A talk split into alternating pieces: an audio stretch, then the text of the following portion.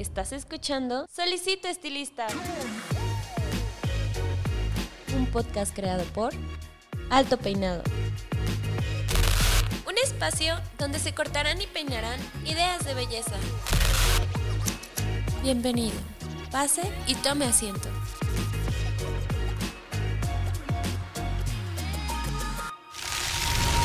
Este episodio es patrocinado por Cold Brush, la nueva herramienta de Babyliss Pro para obtener un cabello saludable. Cold Brush hidrata, suaviza y mejora la condición del cabello.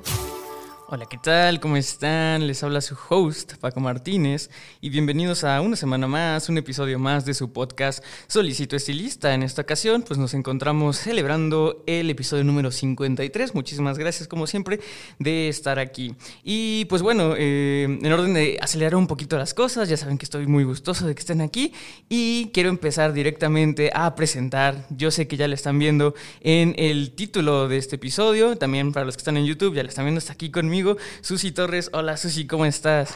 Hola Paco, ¿cómo estás? Muy contenta de estar con ustedes en Solicito Estilista, los podcasts de alto peinado que hoy día ya son un super boom.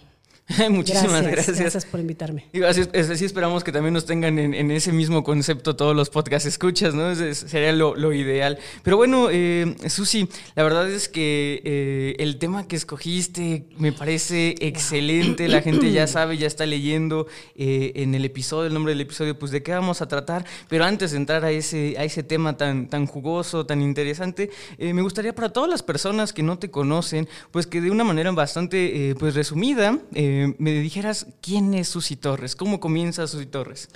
Pues bien, hola a todos y bueno, Susi Torres es una estilista profesional que, le costó trabajo poder lograr tantas cosas hoy en día que viene pujando fuerte desde hace 35 años y que, bueno, hoy día estoy consolidada por parte de mi marca Gama Italy Profesional y que finalmente me lleva hacia las plataformas, tanto nacionales como extranjeras, y me ha dado la oportunidad de poder desarrollarme como lo que soy, educadora y formadora.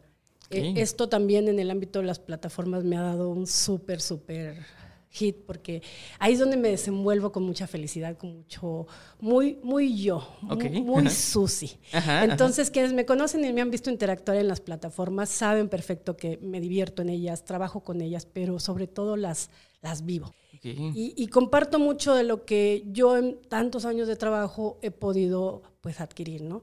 Entonces, compartir es la base de Susi Torres y el color, el corte de, de tendencia de dama, de caballero, todo esto es lo que me gusta eh, eh, compartir. Entonces, ya 35 años, Paquito, de estar en el mundo de la belleza y más de 12 en el mundo de las plataformas. Wow, la verdad es que pues, es una trayectoria de, admirarse. Y, digo, ¿quién mejor para hablar de este tema que creo que tú?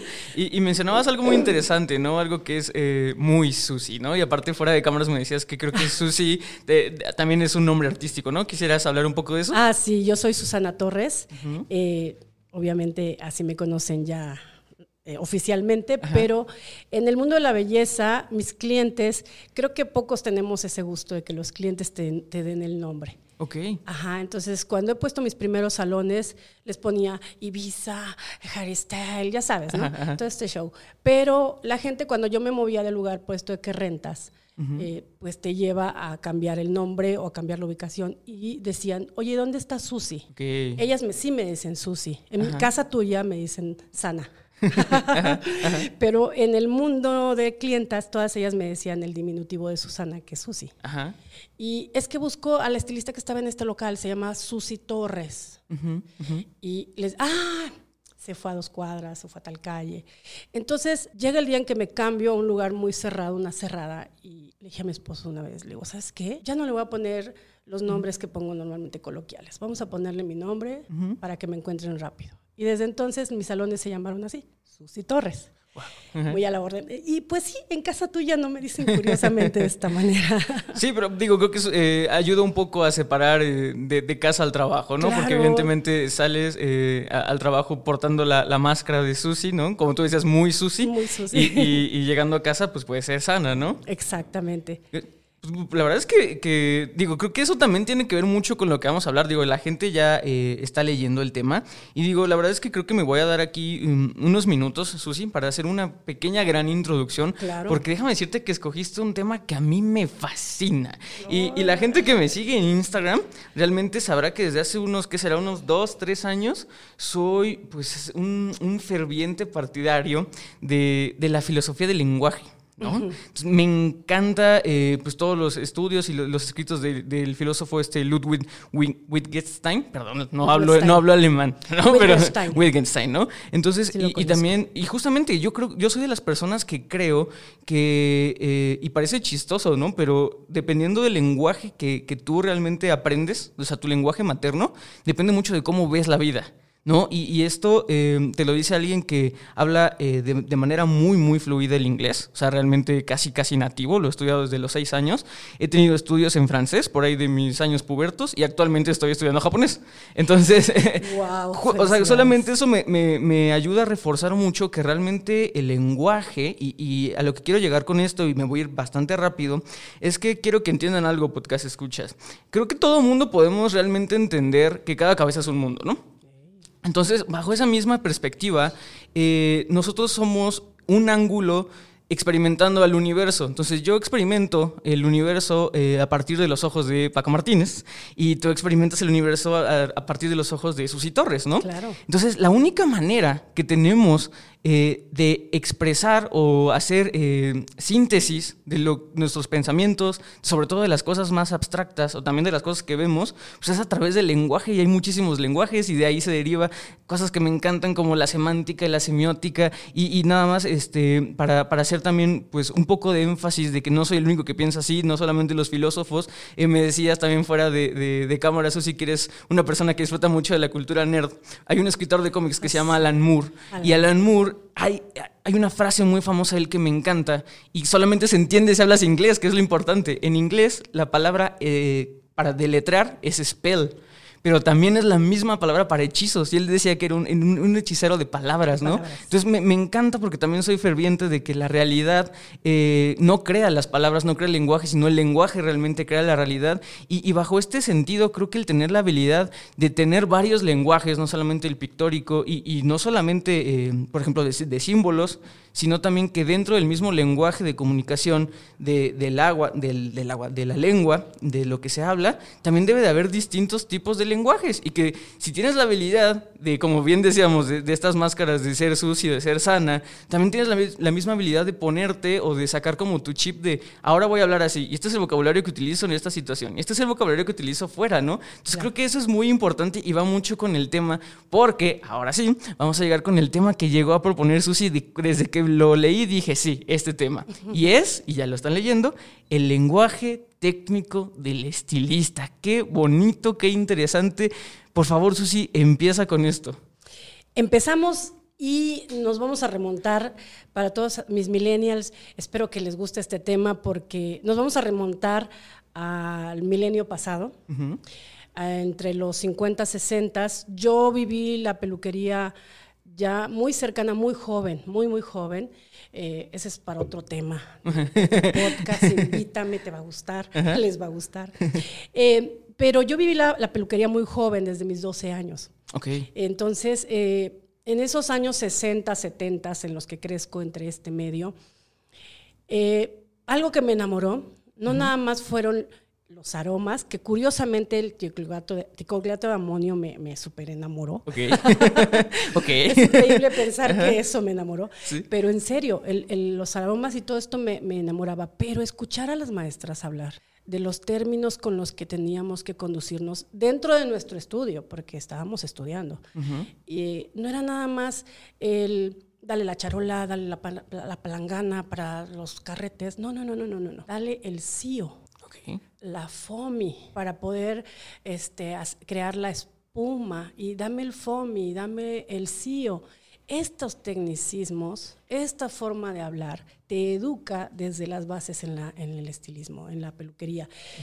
En mis tiempos se llamaba cultor belleza, cultivábamos la belleza. Ah, qué bonito. Ajá. Más adelante, pues eh, voy, a, voy a mencionar a un súper grande, me actualizo con, con Antonio Belver, qué, qué, bárbaro, la verdad, me, me, abrió más el horizonte y más el tema de los tecnicismos, de, de la forma de hablar de la forma correcta de expresarnos en la sala de belleza uh -huh. con nuestros clientes, porque al final del día ellos se llevan esto hacia, hacia otras salas si así lo quieres. Hoy uh -huh. día la migración de clientes es inevitable. Uh -huh. Están con el mejor postor, con el que ofrezca mejores servicios. Pero creo, creo justo también es que el cliente es muy inteligente y muy educado y los clientes eh, captan perfectamente lo que tú les dices, aun y que sea con tecnicismos. Okay.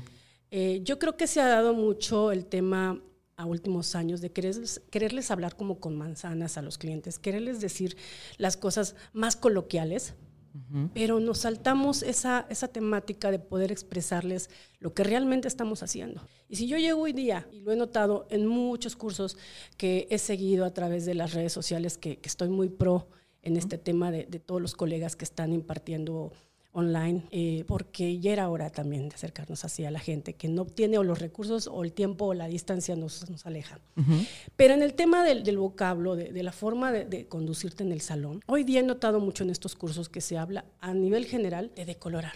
Okay.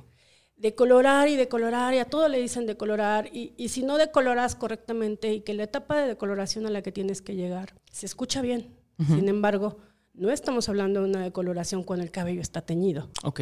Porque ahí ya hay depósito de pigmentos artificiales. Uh -huh. Y no es, es que nada más está pintado, está teñido. Ok.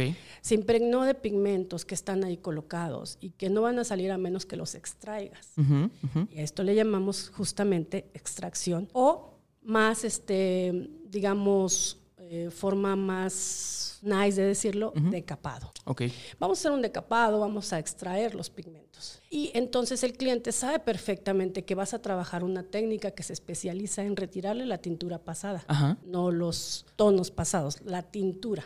Okay. Porque los tonos en general son los colores que se han formado en nuestra carta de color. Uh -huh. Entonces vamos hablando más, ahondando más el tema, ¿me entiendes? Sí, sí. Y esta parte es la que siento que se está perdiendo en los salones de belleza, porque cada vez nos vamos más a hablarles coloquialmente a las clientas. Uh -huh. Mira, es que como tienes el cabello pintado, me va a costar mucho decolorarlo. Uh -huh, uh -huh. Entonces ahí es donde se pierde esa comunicación, porque la cliente sabe perfectamente que ella en casa se puede poner un decolorante. Ok. Entonces ya pierde el estilista esa oportunidad de ser especialista en su ramo. Sí, sí. ¿Me entiendes? Y el cliente se va por el, el productito que vio en el, la tienda de belleza o en nada. Ya hoy hasta en el súper hay polvos de colorantes, ¿no? Ok. Y lo ve y dice de colorante. Ah, pues esto es lo que me hace mi estilista. Sí, sí, sí. No, ajá, ajá. Mi colorista, ¿no? Porque incluso hasta eso.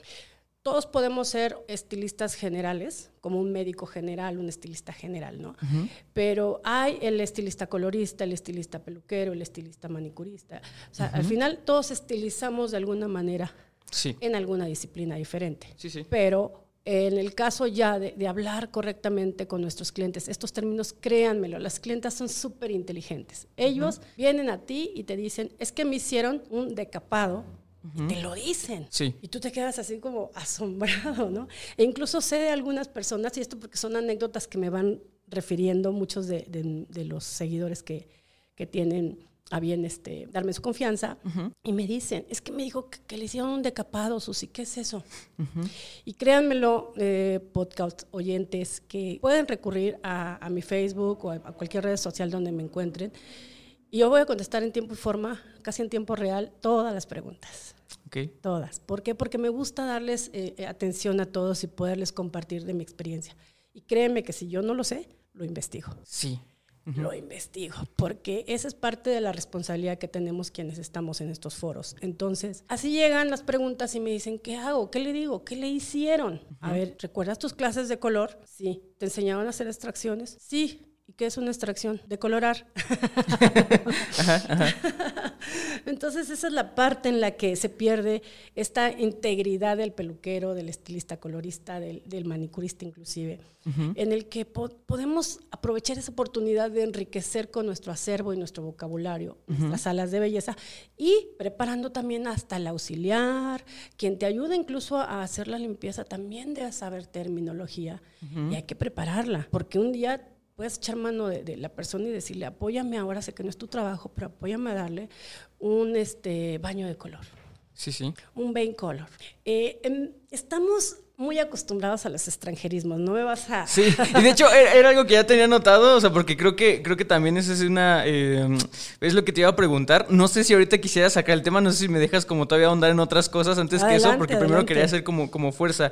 Eh, de entrada, creo que sí me parece, y me parece de verdad impresionante lo mucho que concuerdo con, con tu ideología y tu filosofía, sobre todo en el sentido de, de educar a, la clientela. Eh, no sé si, ni, si sabías, pero tengo, eh, aparte de este podcast, Solicito Estilista, tenemos dentro de esto una sección mensual que se llama Beauty Beats. Yo soy administrador en la comunicación. Entonces, en Beauty Beats lo que me dedico a hacer es de, manera muy, muy, muy concisa, muy pequeña, pues intento educar a las personas en el ramo que yo conozco, que realmente sí es mi área de, expertise, que es la administración y un poco eh, pues la mercadotecnia y en el sentido de la comunicación, ¿no? Porque soy administrador de la comunicación. Y algo que, yo también siempre he sentido es que a la gente eh, se le debe de retar. O sea, se le debe de retar porque la gente tiene que estar educada a, educarse. O sea, la, educación no termina simplemente en el, en el aula de estudio, en este caso para las nuevas generaciones, en el Zoom, ¿no? En, el Google Meet. O sea, no, no acaba ahí. O sea, realmente, eh, si sales y realmente empiezas a consumir muchas cosas, te vas a topar, pero durísimo, con una barrera de cosas que nunca te van a enseñar a no ser de que hayas leído en específico ese tema. O sea, y a lo mejor ni siquiera se trata de, de, de, de, algo educacional o de algo de primaria, secundaria. No, o sea, realmente puedes tener un doctorado, una maestría, y va a haber un, un nicho, un, un, giro, algo que vas a leer y no vas a entender. Y, y creo que también tiene mucho que ver la, la, la, educación social, de que a la gente si no entiende se le hace de menos, ¿no? O, y, y, eso lo veo mucho, o lo veía mucho en mis compañeros de clase, que todo el mundo tenía miedo de preguntar eh, el clásico, ¿no? El profesor, ¿alguien tiene dudas? Y nadie decía nada, ¿no?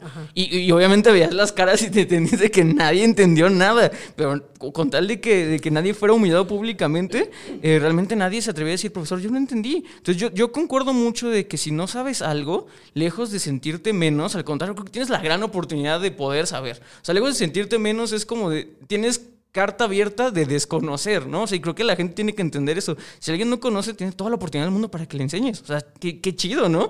Entonces, eh, creo que eso es muy importante. También me gusta esto de que, de que se le tiene que hablar como es, como contextual, porque ahora, digo, yo no soy estilista, pero ahora que me dejas ver mucho el lenguaje técnico, sí veo dónde está la confusión. Y sí veo dónde está la confusión, como tú dices, con gente que tal vez aprendió de manera distinta como tú. Porque puede llegar un momento en el que la misma palabra que, que hablabas de, de decolorar, pues funcione para cierto tipo de, proceso, pero no para todos, ¿no? Entonces creo que entiendo muy bien por, por dónde va em, el tema. Eh, el tema, por cómo lo estás estructurando. También eh, al principio hablabas de, de, ahorita me mencionaste los anglicismos, pero mm. también el al principio mencionabas algo de foamy, ¿no? Para hacer la espuma, que viene, me imagino que viene de foam completamente, ¿no? Entonces, no solamente tenemos que, que, captamos, y pasa mucho en el marketing. O sea, en el marketing agarramos muchos términos que mucha gente se queja, que dicen es que hablas o en inglés o en español. Y no es eso, es que realmente te lo enseñan en inglés porque no hay ningún autor en español que lo haya, que lo haya hecho antes. Entonces, me imagino que obviamente llegando a un cierta eh, nivel de experiencia en, en, el giro de la belleza, también te vas a topar con gente que no ha intentado o con tecnología nueva que no hay, pues tienes que utilizarlo en inglés.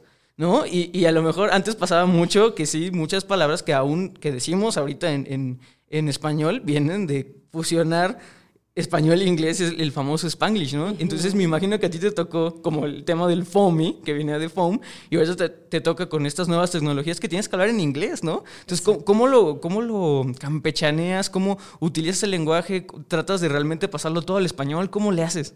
Pues en muchas de mis clases que imparto, en, tanto en corte como en color, trato de sí eh, transmitir un poquito eh, temas como, por ejemplo, hoy todo lo, que son moda en efectos del cabello, todo tiene nombre extranjero, todo tiene inglés o francés, eh, algunos en italiano.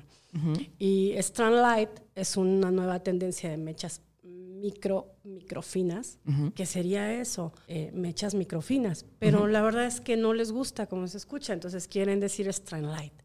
Que son mechas tipo farola. Si, lo, traduces, eso sería. Eh, farola porque iluminan suavemente, ¿no? Porque un farol así se me, se imagina un farolito de esos de chiquitos de, de, papel, pues no iluminan mucho, ¿no? Entonces es como muy delicado, muy poquito.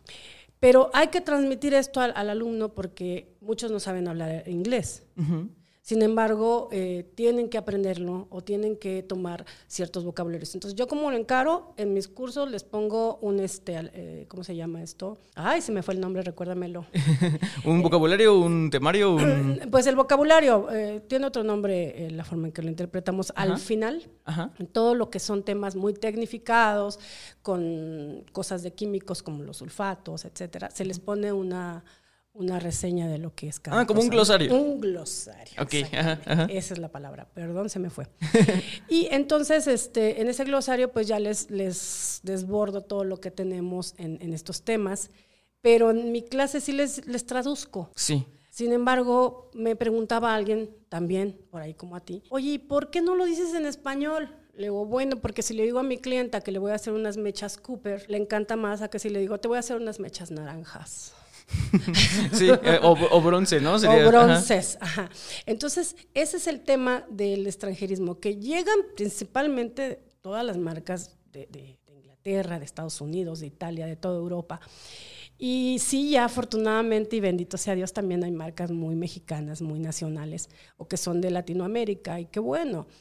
Pero inclusive hacia más adentro del cono sur, estamos viendo que no, no hablamos el mismo idioma. Claro, exacto, sí. Exacto. eso es bellísimo del idioma, o sea, exacto, ajá, y Pero el tema es ese, entonces se queda el inglés para poderte dar identidad ante todo este público latinoamericano que también nos sigue, que los mando un abrazo, un saludo a toda Latinoamérica.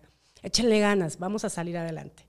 Pero bueno, después de este paréntesis, sí, el inglés viene a darnos esa pauta para podernos comunicar entre países también que hoy día pues se ha globalizado muchísimo la educación. Y si yo quiero tomar una capacitación con un italiano, le entiendo perfecto porque los conceptos son que siempre nos han enseñado que el color eh, Bruni, que el color Cooper, que el color este, Mogano, que es el caoba en, italiano, o, este, cosas así que, que nos están dando a conocer con su idioma, se presta a ser muy chic, a ser como lo más lógico y viable, pero también le presenta una nueva tesitura al vocabulario de salón. Sí. Entonces el cliente se empieza a identificar con esa parte chic, que suena lindo, que me digas highlights, que me digas este baby lights, cuando son las luces que siempre hemos hecho, baby lights, que, que, me digas balayage, que es en francés, que me digas flamboyage, que es en italiano, que a veces no sabemos estas cosas, ¿no? Pero si decirle al cliente, te voy a hacer un barrido, no le gusta, es justamente porque se ha generalizado la terminología balayage a barrido. Eh, hoy día se han dado más estas formas de, trabajar con, con, este tipo de nombres eh, extranjeros, ¿no? A, los, a las técnicas, o más bien a los efectos de moda, porque las técnicas son otras. Sí, exacto. No, no, y es que vuelvo a lo mismo, y creo que eh, por eso es tan tan bonito el lenguaje. Eh, decías, por ejemplo, el, término de barrido y el término de balayage. obviamente barrido tienen que entender que la denotación y la connotación en, español es simplemente barrer. O sea, ¿qué, barres? Barres basura. O sea, a la gente no le gusta eso. O sea, porque connotación, y por ejemplo, algo que, decías de las eh, lights, ¿no? De las farolas. O sea, obviamente si le dices, te voy a hacer unas luces farolas, pues no van a entender. O sea, no, o sea, no se va a dar el mismo, eh, no le va a dar el mismo sentido poético, ¿no? Yo le, mencionaba a mi papá, te digo que estaba, estaba yo estudiando japonés, ¿no? El japonés es muy poético. O sea, el japonés, eh, si tú cambias una sílaba de una palabra, de la palabra abrigo, la palabra abrigo, si ves como la nomenclatura, la etimología, quiere decir arriba de la ropa. Así Si tú cambias una sílaba, eh, puedes decir infidelidad. Infidelidad quiere decir arriba del corazón, arriba de los sentimientos. O sea, es muy poético. Y no creo que tenga la misma connotación que si yo llego a alguien y, le dije, oye, cometiste una infidelidad, que si cometiste la palabra en japonés, que no la voy a decir. A mí, a mí se me da mucha pena el término de no poder pronunciar bien las cosas, como del pobre señor filósofo eh, Wittgenstein, ¿no?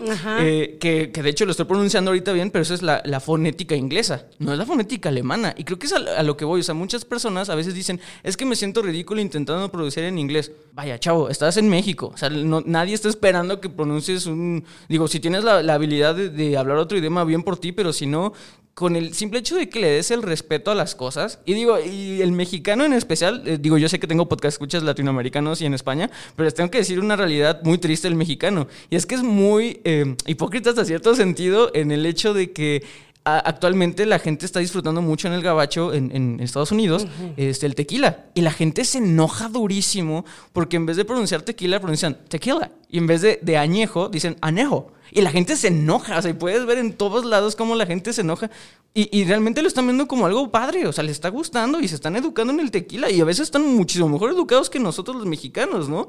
Entonces, creo que eh, el tema del lenguaje sí también tiene que tener cierto Em, punto el, el, hecho de que si algo fue inventado en Estados Unidos, se tiene que intentar decir, intentar, o sea, nadie te está exigiendo así que lo pronuncies tal cual, pero que lo, que lo intentes decir, o sea, que tengas el respeto para eso, porque bien decíamos del lenguaje tan florido que tenemos en, en México y, y, y, de nada serviría, o sea, creo que me sentiría hasta halagado que un extranjero intentara pronunciar algo en náhuatl, ¿sabes? Porque a veces ni, o sea, nosotros hablamos español, no hablamos náhuatl, ¿no? Entonces, creo que nos ponemos muchas veces em, de, ser juez y verdugo del lenguaje cuando nosotros mismos cambiamos. Y no es lo mismo, y la gente lo sabe, no es lo mismo hablar con el lenguaje, el léxico chilango de, de la ciudad, que si nos vamos al sur. O sea, y es el mismo lenguaje. Ambos hablamos español, pero no tenemos los mismos eh, ni, ni, ni fonética, es más coloquial, exacto. Entonces, creo que, creo que por aquí la gente, espero porque escuche, que se pueda dar a entender que a la hora de, de, lenguaje técnico, como lo hemos hablado, sí es necesario tener un acervo más grande, ¿no? Sí.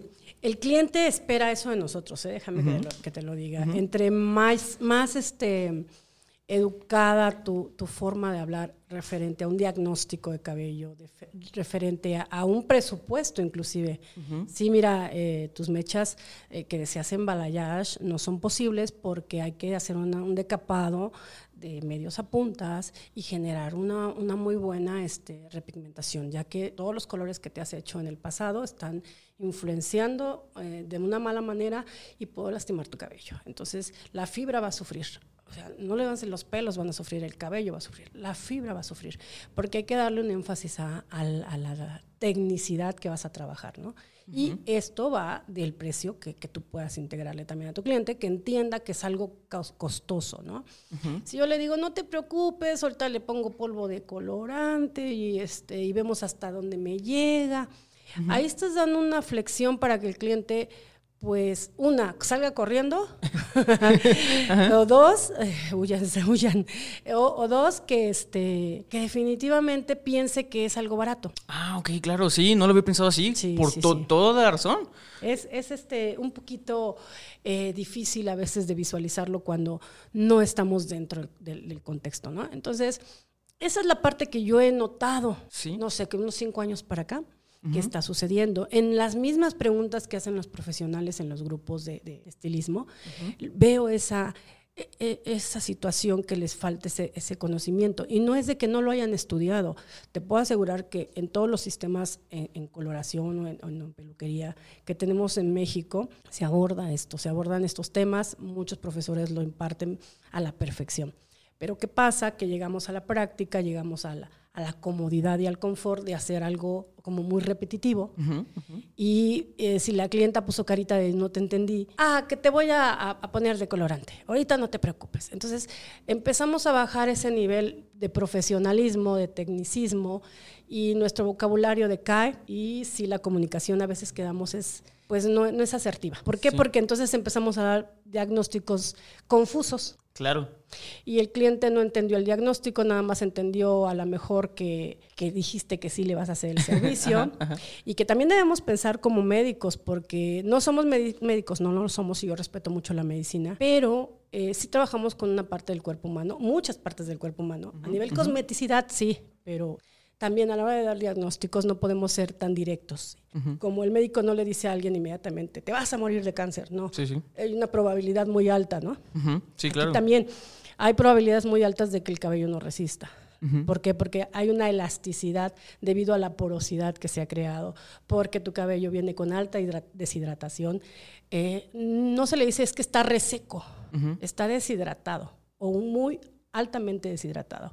Entonces, esta es la parte técnica que yo insisto a mis alumnos, que yo insisto al, colorista profesional, a los, a los peluqueros, que abarquemos. Porque, por ejemplo, cuando queremos inducir a un cliente a una extracción global donde va a aclarar muchos niveles, gracias a las técnicas y, y los productos Hoy eh, eh, estamos hablando de Plex, de, de, muchas tecnologías nuevas que se están incorporando al color sobre todo. Eh, en mi caso yo uso Omniplex, que es fabuloso. Permite crear resistencia para que puedas aclarar más fondos en el cabello. Pero finalmente el cliente piensa que vas a darle la, con la varita mágica a su cabello a, precios bajos y, va a pasar, ¿no? Y no es así, eh, es precisamente por cómo lo comunicamos. Claro. Y si tú le comunicas, tendremos que usar productos de innovación, si estás dispuesta a invertir en la melena, para después de que le mencionaste que el diagnóstico es de alta deshidratación y demás, ella pueda pensar si accede a la parte más costosa para proteger su melena. Claro, sí. Y, no estamos hablando cosas simples como nada más, sabes que tu pelo está reseco, tu pelo está reseco, ya de ahí, no, no me encanta. Y este, si quieres podemos usar tal producto, mal, no es si quiere, es necesitas que, trabajemos mediante estas, eh, estos productos, ¿no? Sí, sí. Y explicarle que es un plex, no nada más por moda y tendencia. Pero lo que muchos también no hacemos es decirle al cliente o al cliente, porque ya también los hombres, tú traes color, todos traemos color, es un boom. Y qué bueno, ¿no? Ya llegamos a esa parte de, que todos traemos color. Pero hay que decirle a los clientes que hay que ir preparando con unas semanitas antes de su cirugía mayor. ¿Ves a dónde voy? Eh, los médicos te dicen tienes que tomarte tres semanas para subir tu glucosa, para nivelarte tu pH, para generarte, ¿no? Que tu presión se nivele. Aquí igual, el cabello se va a, se va a someter a un alto proceso. No es que lo vamos a, trabajar con altas decoloraciones, se va a someter a un alto proceso. Necesitamos prepararlo con unas semanitas, con una semana. No tengan miedo de que el cliente se les vaya de las manos. Si ustedes les hablan técnicamente y adecuadamente como técnicos que son, como estilistas coloristas que son, o como estilistas peluqueros que también son, el cliente lo va a entender. ¿Cuántas veces te dice un, cliente, me quiero dejar crecer el cabello? Sí, bastante, creo que bastante, ¿no? Sí, bastante lo escuchamos. Y, me quiero dejar el cabello, pero este, ¿creen que con ir una vez cada dos meses al salón a, despuntarlo, con eso les va a crecer? No, hay que llevar un proceso de, este, de tratamientos intensivos que readapten la melena, que repolaricen la cabellera, porque hablando de temas de repolarización, es que los cabellos con tanta deshidratación, con altos procesos químicos, con extracciones súper, súper este, eh, intensas, el cabello pierde estructura, pierde movilidad, cuerpo, hidratación, y con todo eso, el cabello ya no crece. El cabello no crece de los largos, efectivamente, pero mientras más sano estés en tus largos, menos tiempo le toma a tu, a tu folículo y a tu crecimiento poderse desarrollar hacia afuera, ¿no? Entonces, Sí, hay que decirle al cliente desde el sillón del peluquero, desde el lavabo, del champucista, desde el colorista mismo, que tiene que hacer preparaciones previas. Y te repito, todo esto va de nuestro lenguaje, cómo les hables, cómo llegues con ellos. Y créanme, muchos me dicen, es que no sé cómo hacer que el cliente sea fiel conmigo. Pues hagan eso. Sí. Vuelvan a las bases del estilismo, vuelvan a sus libros de, estudio, porque a todos nos lo dieron. Y créanme, su vida vuelve a cambiar 360 grados. Hace muchos años, estando en casa, yo tendría como 29, ¡uh! como 29 años tenía yo mis pequeñitos bebés de, años, de añito, dos añitos por ahí. Y yo no tenía, de verdad, estábamos pasándola económicamente muy mal. Yo creo que a la mayoría las situaciones eh, de subidas y bajadas nos afectan, ¿no?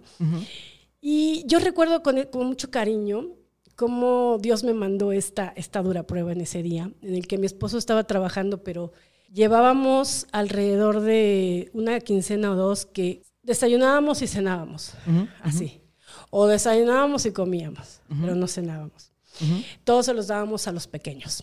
Entonces, en esa ocasión yo dije, basta, porque pues tenía que estar en casa ya que eh, eran muy pequeños, un año y dos años, y, no había ningún trabajo que, que, quisiera tenerme con este problemita para ellos, ¿no? Para mí era una bendición. Pero bueno, entonces desde casa dije, basta. Tomé, no tenía para comprar un plumón, tomé un delineador de, de los maquillajes e hice una cartela muy bonita. Y tenía yo ahí este brillitos que usaba para maquillar y eso a quinceañeras y se los pegué a la cartulina. Y lo pegué en mi ventana. Se hacen permanentes. Ok. No le puse se hacen chinos, no le puse se hacen bases, se hacen permanentes. Ok.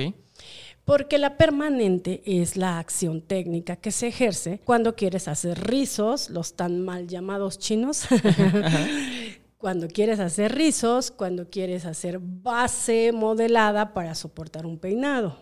Por eso les decían bases, porque una base es más natural. Pero es permanente. Entonces le puse, se hacen permanentes. ¿Por qué puse eso? Porque en ese momento vi que tenía loción ondulante para hacerlo. Y dije, ya basta, no vamos a estar sufriendo. Ponte las pilas, Susi. y deja a Sana ahí en paz. Entonces, eh, justo después de ponerla, Dios es muy grande, a las dos horas tocan mi puerta y me dice, ay, señorito, ¿me puede hacer mis chinos? le digo, le hago la permanente. Chinos no, no hago. Eso se hacen en China. Le dio risa a la señora, ¿eh? Y este, ay, sí, Susi, por favor, hágamelo. Yo no sabía que usted hacía. Bueno, aquí estamos. Entonces, en la silla de la casa, en una repisa, con un espejo de la casa. Eso es lo fabuloso del, estilista, que con pocas cosas puede hacer su expertise real. Entonces, atendí a la señora, le expliqué por qué era permanente ay, mire qué interesante. No, sí tiene razón, hay que llamar las cosas como son. Así me dijo ella. Hay que llamar a las cosas como son. Y efectivamente, llamándolas como son, ellos y ellas entienden perfectamente. Sí, sí. Ese día llega, este, la, bueno, terminé la clienta y quedó fabulosa, encantada, me recomendó en la semana de decir que tuve, gracias a Dios, más clientas y empezamos a levantarnos nuevamente. El trabajo de un estilista es muy bendecido, jamás te deja. Pero la anécdota aquí es cómo la clienta encara el, término y lo entiende.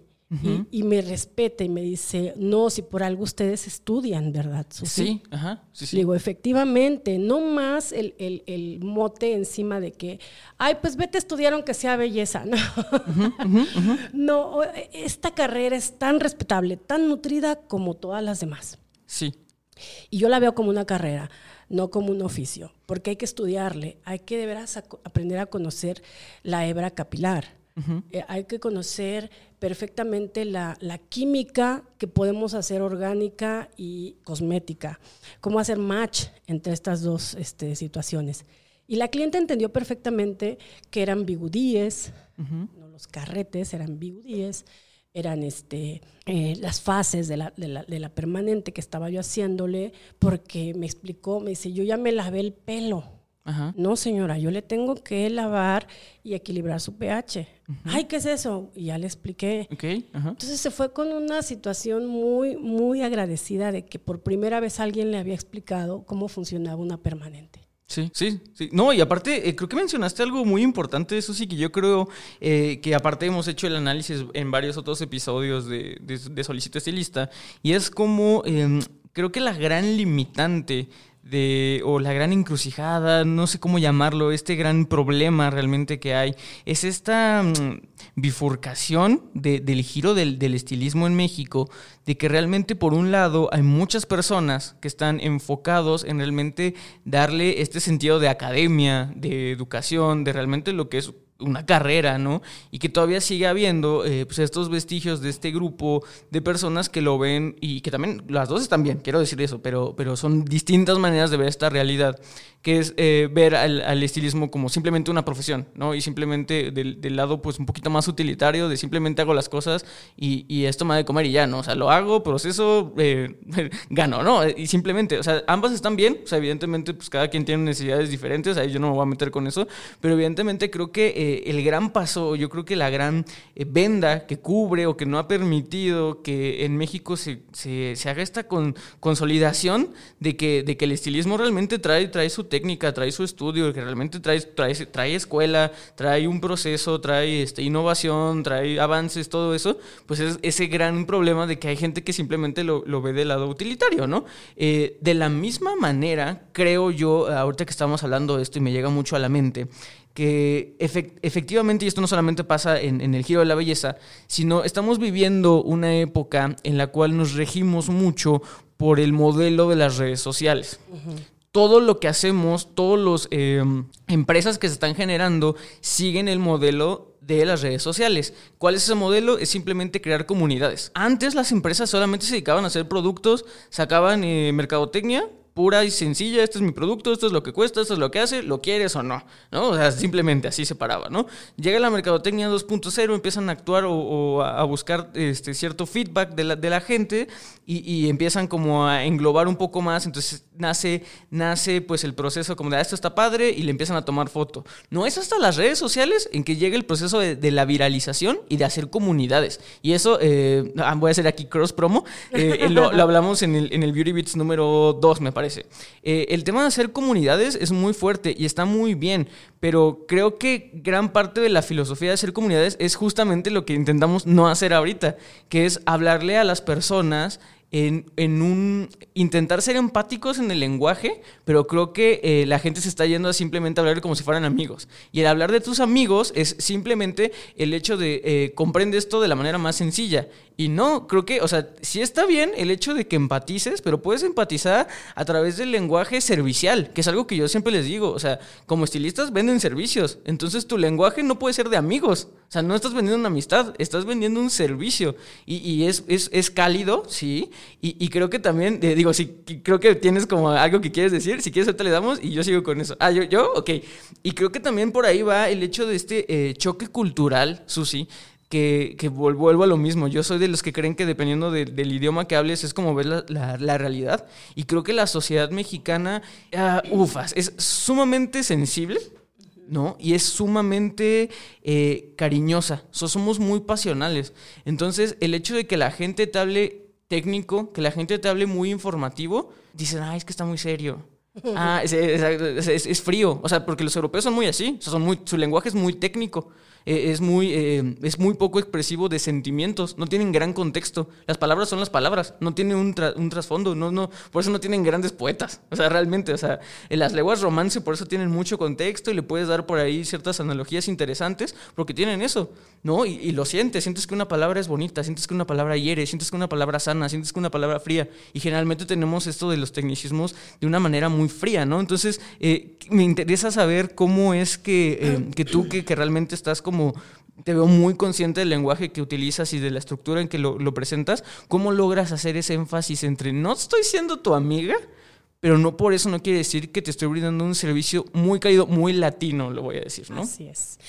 Bueno, pues déjame decirte que en esta parte me tocaste un punto que ya iba a llegar a él y que es muy asertivo. El problema en Latinoamérica, creo yo, voy a globalizar, si no es así, les pido una disculpa, pero Creo que es así. He tenido la oportunidad de viajar a otros países de Latinoamérica y por eso lo digo. Eh, es tomar mucho al estilista como tu cuate, como tu amigo, tu amigocho. Eh, por ahí decían, ten de amigo a un estilista y nunca vas a padecer de un buen corte. Eh, gratis, sobre todo gratis. ¿Por qué? Porque justamente se pierde, hay una línea muy delgada entre el servicio que le das a una amistad o a un familiar y el cobro, ¿no? Entonces, este, hasta se ofenden si les cobras. Sí. vamos a desviarnos quizás un poquito con esta anécdota, pero cuando también era joven, otra hora, este, yo, mi papá, en paz descanse, eh, llegaba a la casa los días de, de descanso, generalmente eran los domingos, y me decía, ¿vas a venir, Sana? Y yo, sí, papá, sí voy a ir. Tráete tus tijeras. Sí, papá. Pues al papá no se le puede negar. a los papás no les cobren, ¿eh? sí, no, no, no. Este, no, no. se, se salan. Este, no, ya llegaba yo a la casa tuya y este, mi papá estaba colgando el teléfono. Ya llegó sana.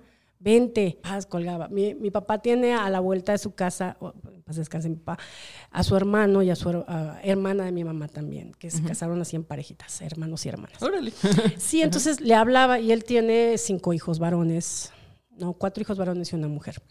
Y todos venían. Todos llegaban. Todos. Entonces llegaba el momento en que mi esposo me decía, oye, ¿ya qué horas vas a descansar? Y ni un peso, ni un refresco, nada me daban. Este, llegó el día en que sí dije, bueno, despertó Susi y le salió lo Susi y dije, no más. Entonces mi papá me habla, me dice, Susi, ¿vas a venir? Susana, ¿vas a venir? Sí, papá. Tráete tus tijeras. Sí, papá. Ya te dejé un jueguito ayer. Ah, Voy para allá. Llego y está mi papá y apenas iba a hablar por teléfono. Le dije, tú tomas el teléfono y le hablas a mi tío y tú me vas a pagar todos los cortes que les haga a ellos. Se quedan, papá. ¿De qué estás hablando? Dice, no, ojo, porque se ofendió. Ajá. Le dije que yo no vengo a trabajar, vengo a estar contigo, con mi mamá, con la familia. Y yo no vengo a trabajar. Así es que no le vuelvo a cortar el cabello a mis tíos. Si ellos quieren un corte mío, que me hablen. Y yo sabré si se los cobro o no. Y lo, lo haré en otro momento, no en el día que visito a mis papás. Ujú, ujú. A partir de ahí como que se cimbró mi papá, se ofendió, pero lo entendió. Y no volvió a llamar a la, a la raza. a la raza. Pero, pero es esa parte de que sí, definitivamente damos un mal, un mal enfoque al, al- al estilista. No lo tomamos seriamente, ¿me entiendes? Y lo queremos exprimir. Entonces sí hay mucho de eso, sí. Pero justamente, si tú no eres profesional desde tu forma de dirigirte a tu cliente cuando lo recibes, cuando lo diagnosticas, cuando le das un presupuesto y lo haces seriamente, vas a tener muchos cuates en tu salón y hay Ajá. pérdida y hay fuga de dinero. Muchos cuates y pocos clientes, ¿no? Pocos clientes. Sí, Exactamente. qué importante. Ajá. No hay que perder esa línea de división en la que si eres mi amiga, pero desde el momento que atraviesas mi puerta a mi negocio, ya estás siendo un cliente. Y te voy a tratar como cliente. Y te voy a dar todo lo que mereces como mi cliente. Mucho mejor que si fueras mi amigo. ¿Por qué? Porque soy una profesional Sí, sí. entonces vas a obtener mayores beneficios. Quizás pueda de, de repente darte un descuento, quizás de repente te pueda mimar más allá de lo que te doy por ese precio, pero sí, eres mi cliente. Eh, yo tengo muchas, muchas clientes de toda la vida, estoy hablando 30 años de clientes, que aún hoy me siguen, hijos de esos clientes que hoy ya son así adultos como tú y que eran pequeñitos cuando me los traían, siguen siendo mis clientes. ¿Por qué? Porque los he tratado así, como clientes. Sin embargo, me aprecian. En Navidad llegan los, los pasteles de frutas, llegan los regalitos, me, me quieren mucho y yo a ellos. Pero nunca se ha perdido esa parte profesional, ¿me entiendes? Sí. En la que yo les digo, mira, tu cabello ha sufrido así, asado, vamos a cambiarle esto. Si llegó de otro lugar, también se lo digo con ética. Ujú. Es que te dañaron el cabello, debimos haber visto que, que te hicieran esto. Avísame cuando vayas a ir a otro lado para que te aconseje que, que puedas pedir. Es que yo no le supe decir qué es lo que tú me haces, eh, porque no me entendía. ¿Qué le dijiste que te hago? Pues que me haces la extracción y que después me das un matiz por 35 minutos en cabello seco, que no me lo das mojada en el lavabo, pero no me entendían. Entonces, esta parte, porque a veces viajamos, yo se entiende perfecto que los clientes no siempre van a estar contigo en tu silla. Sí. Se vale, o sea, ya olvídate de ese rencor que "Ah, la clienta te enojas con ella porque se fue con Gonzalo Hair Studio, ¿no? No, ¿por qué? O sea, es válido. Yo también no lo hago, no siempre hago mis compras donde siempre. Me voy Claro. por ahí de infiel. o en, en japonés, ¿cómo? ¿Cómo le Arriba, de los, arriba del corazón y arriba de los sentimientos. Sí. Entonces, esa parte de ser este cliente y amigo, no va. Es un negocio, finalmente. claro. Y si lo tratas así, tu cliente lo va a entender, tu amigo lo va a entender y te va a traer más clientes, de hecho, porque va a quedar todavía más satisfecho. He oído muchos casos, ¿eh? quizás hasta conmigo, de que, ay, me dejó la patilla chueca. Y que, ah, ¿Por qué? Porque no le cobraste, todavía se enoja. Mejor cóbrale y que hable con provecho. Claro. Y, y- y la otra parte, eh, esta fue la parte de, de no ser amigos, ¿no? Y la otra parte de que hablamos eh, en el sentido de que Latinoamérica también tiene esta parte de, de problemática es justamente porque estamos muy acostumbrados a, a ir eh, tomando de la mano al cliente y este, te callas. Yo, sé- yo soy el que sabe, déjame trabajar. Eso fue hace mucho. quizás se hizo en los noventas, en los ochentas, en el que le parabas la mano enfrente al cliente. Hoy el cliente tiene todo el derecho a decidir si se queda contigo, si le trabajas de ese modo y a opcionarse, las opciones. Decías que era así como muy la comunidad de, los, de los medios. Hoy estamos en esa fase, en la comunidad de los medios, porque se van haciendo grupos de, apoyo para cada profesión. ¿Quieres comprar un pastel? Búscate un grupo para pasteleros. Y ahí pides informes y todo. ¿Quieres buscar un vestido? No, búscate diseñadores. Y hay grupos. Y así, y nos pasa a los estilistas que incluso en nuestros grupos se filtran personas que no son estilistas. Sí, sí. Y que, oye, ¿cómo me aplico el, tinte en el crecimiento? y ahí está el otro profesional, mira, base. Y ahí caemos en un problema, porque no es que le estés dando la receta, eso no importa. Lo que pasa es que le estás hablando muy coloquialmente háblale profesionalmente y se va a quedar así de a seis y va a decir, no, mejor no me lo hago, voy al salón. Exacto. Y, creo que ese es el, uno de los últimos puntos, porque se nos está acabando el tiempo. Pero, ¡Ay, qué rico! pero uno de los últimos puntos que quería eh, contarte, que realmente a mí me encantan estas pláticas porque realmente te dejan y te, te aperturan, no solamente eh, después de escuchar el el podcast, sino realmente en el momento en, el que estamos hablando me aperturan mucho. Y, así como pude, ver o me dejaste ver que, que, sí es cierto que la manera en la que, en la que expliques el trabajo, incluso de notas, trae una denotación, una connotación de qué tan caro puede llegar a ser. O sea, desde el, desde el simple hecho de que estás utilizando adjetivos que suenen caros, inmediatamente le das al cerebro y dices, esto es importante, o sea, esto no es sencillo, esto no, esto no es algo que puedes pagar con 100, 200 pesos, o sea, suena caro, ¿no? Y, eh, eh, me encanta eso de lenguajes, suena caro, ni siquiera lo has visto, pero suena caro, ¿no? Entonces, creo que, eh, entonces eso generó una, una problemática, como lo hemos visto, de, de que por, por cómo estás intentando comunicar tu trabajo, puede ser que de entrada ya, ya tu clientela piensa que, va a pagar más de lo que recibe porque intentaste hablarle en un lenguaje que ni no, no, les, no les acontecía realmente saberlo de esa manera. O sea, es mejor explicarlo de una manera. Pero también siento, y, eso me dejó ver, o, ahorita como que hice el match en mi cerebro, es que también por eso es que la gente se está haciendo tan grande la cultura del do it yourself, hazlo tú mismo.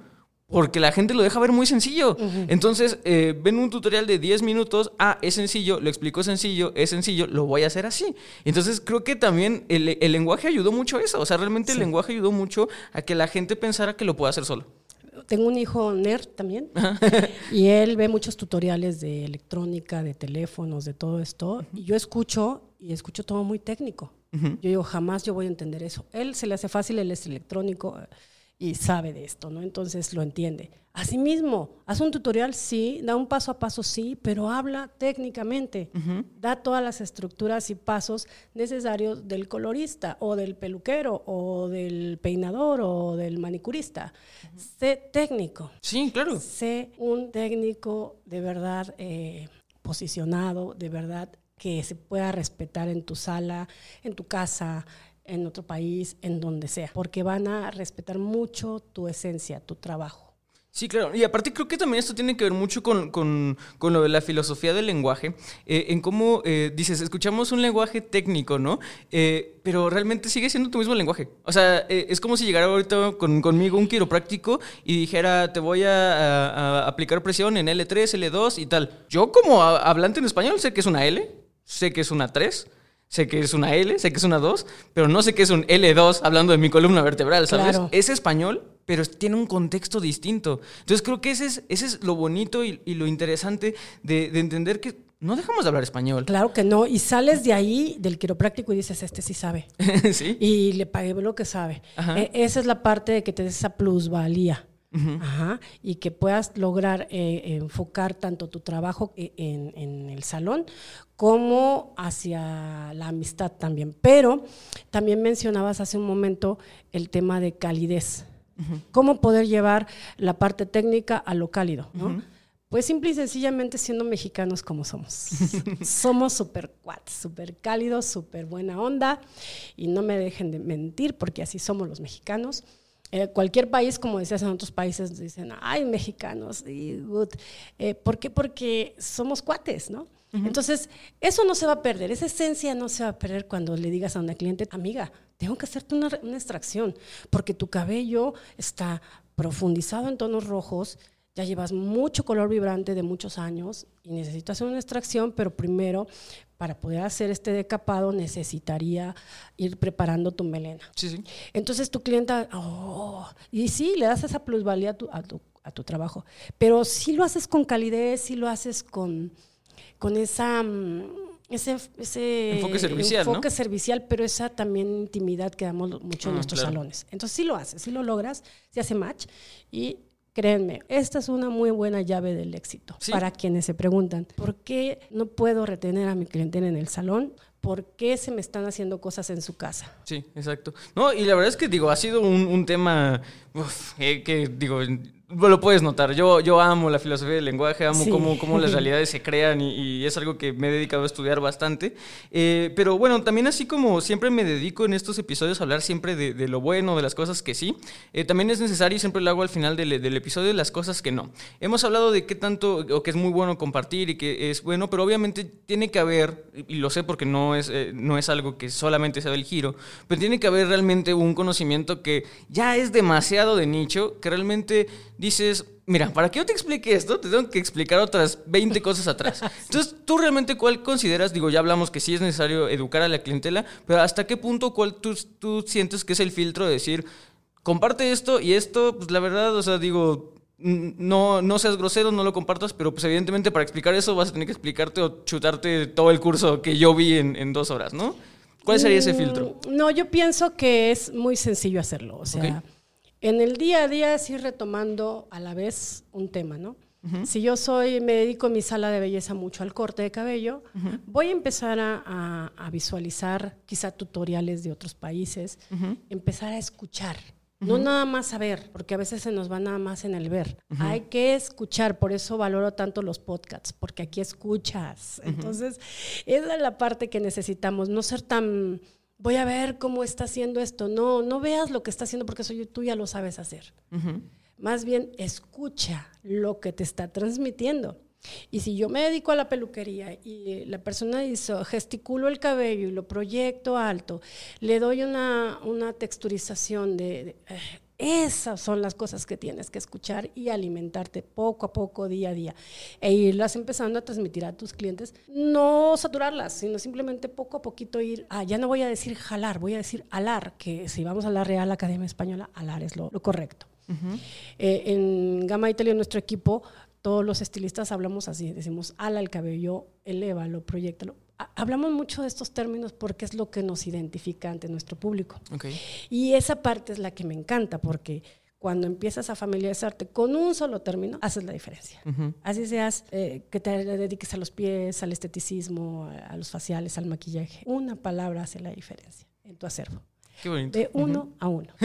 Qué bonito, Susi. De verdad, de verdad, muchísimas gracias por haber estado eh, aquí con nosotros. Creo que fue eh, un tema que es sumamente importante, que realmente yo, eh, digo, qué curioso, o sea, yo teniendo esta, eh, pues, incentiva y algo que me gusta, nunca lo había propuesto, o tal vez no había encontrado el eh, invitado correcto para eso, y de Gracias. verdad, qué bueno que lo, que lo, lo presentaste, qué bueno que tú lo, tú lo sugeriste, y, y pues nada, de verdad, muy agradecido. No, pues la agradecida soy yo. Imagínate estar en Solicito Estilista en el capítulo número 53. 53. ¡Wow! No, no, no. Es, es una maravilla que, que estemos teniendo ya estos este, foros que tanta falta le hacían a la, a la belleza y, y Alto Peinado siempre se dedicaba a darnos foro a los profesionales y que aquí, déjenme decir algo también importante, Alto Peinado, siempre lo he dicho, en mi, en mi- yo mi- comparto mucho en mi grupo de estilistas México, no es, eh, perdón, página, no es grupo, página Estilistas México. En esa página yo les comparto mucho Alto Peinado a mis clientes profesionales, porque para mí una revista de Alto Peinado es un es una herramienta para el estilista. Y ahí van a encontrar mucho lenguaje profesional. Muchísimo, muchísimo. Entonces, la revista Alto Peinado yo no la adquiero para mis clientes, la adquiero para mí porque es una herramienta para el profesional. Y es ahí donde yo me, me vuelvo ávida de lo nuevo, de lo que se está trabajando y de inclusive el lenguaje. Y se las aconsejo muchísimo. muchísimas gracias. Y, así como tú nos diste este, pues esta, esta presentación, ¿no? este, esta clasicita de marketing, te lo agradezco mucho. Eh, por favor, Ahora sí, eh, es momento de las redes sociales para todas las personas que, les encantó este episodio, que quieran contactar a Susi. Eh, digo, ya diste un, medio que es este. Estilistas México, página de Facebook. Ya llevamos este 18 mil este, seguidores, muy fieles todos. Síganos por ahí, Estilistas México. Y en el Facebook, en Instagram, Susi Torres Asesor en Bell. Así me encuentran, no Susi Torres. Y ahí me van a encontrar siempre. Contesto todos los, los mensajes que, quieran hacer llegar y les agradezco mucho este, por estar compartiendo ahí conmigo. También en Facebook como Susi Torres, eh, punto 315, Meet, Susi Torres, punto 315. Este, y también... Eh, déjenme contarles que estoy retomando, hace dos años lo inicié, pero bueno, frenamos por muchas situaciones, pero continúo hoy una tendencia que se fue generando, que era generar foros de cursos y talleres y clases maestras, como las masterclass, eh, con profesionales del mundo de la belleza. Entonces dije, ¿por qué nada más Susi Torres va a dar clases? También se vale que, lleguen otros profesionales. Entonces creé Technical Education and Creativity, un centro técnico en el que estoy invitando a profesionales expertos, próximamente Cris, si me oyes, Cris, este, Cristian Vázquez, si me escuchas.